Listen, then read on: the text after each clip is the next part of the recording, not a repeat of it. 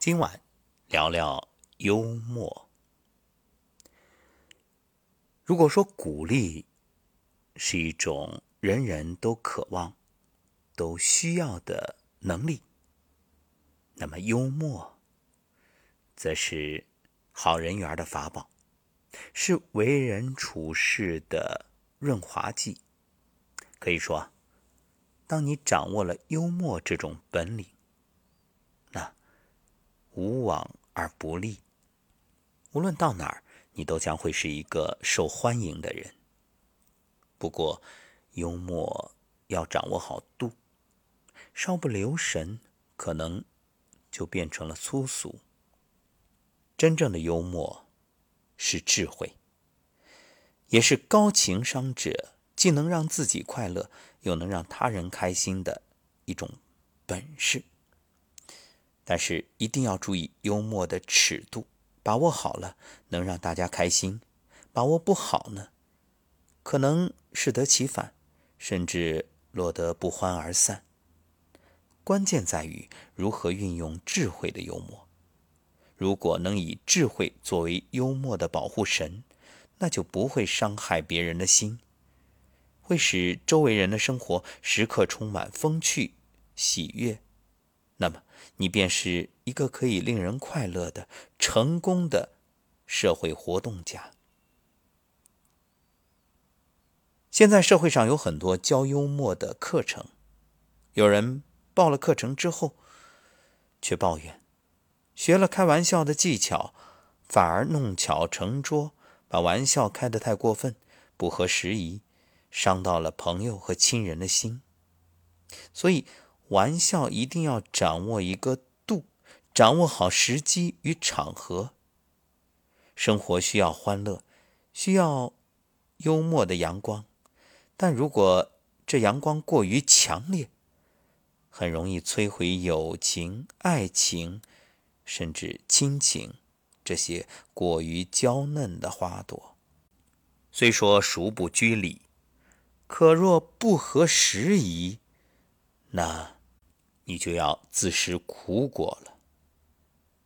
在社交场合开开玩笑是为了活跃气氛，显示你智慧的幽默。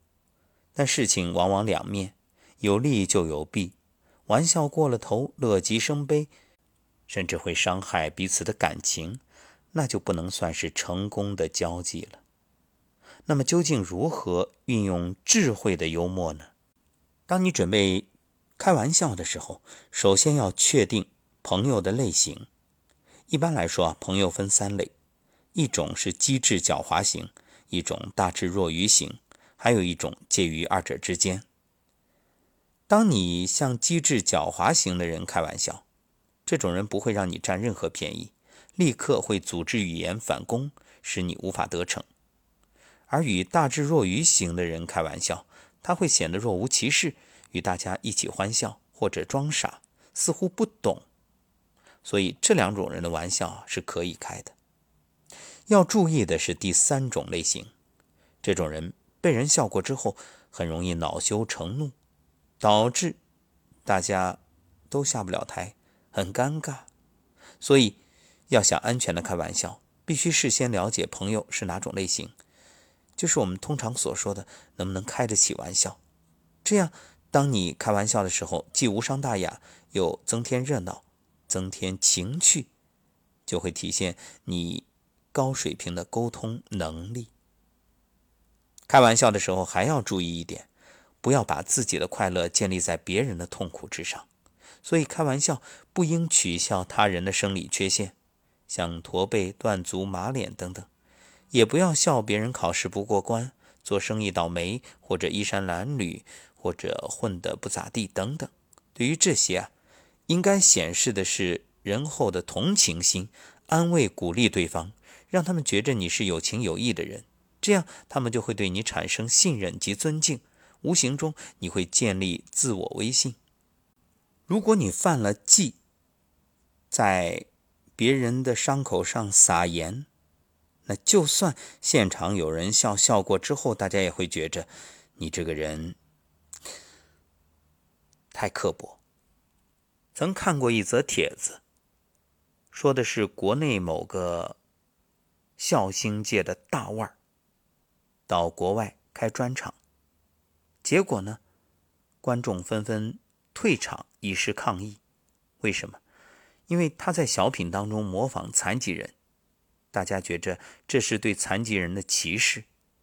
有人甚至说，在美国啊，你可以骂总统，可以骂政客，你用各种幽默讽刺来嘲弄、挖苦总统、政客都没问题，但是任何一个笑星都不敢以这种方式去挖苦残疾人。或者弱势群体，因为那无疑自掘坟墓。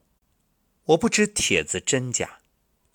虽说国情有差异，思想有区别，但是对于弱者的同情，应该是人类社会的共识，而不是因为国家国籍的不同有所区别。所以我希望这个帖子是谣言。那么日常开玩笑的时候，还要注意不要开下流低级趣味的玩笑，尤其当着陌生人的面，或者现场有女士的情况，你去讲一个荤段子、黄色笑话，那大家不仅不会认为你善于沟通，反而会觉得你很浅薄低俗。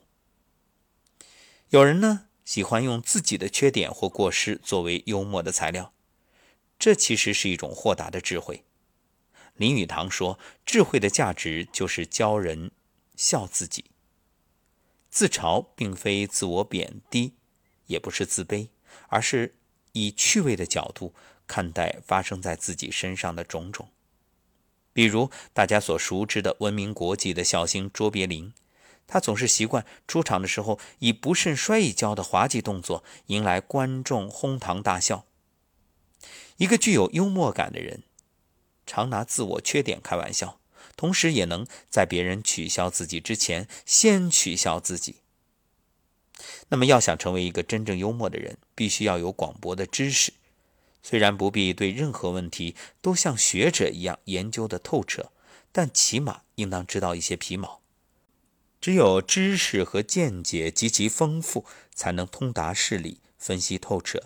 居高临下，入木三分。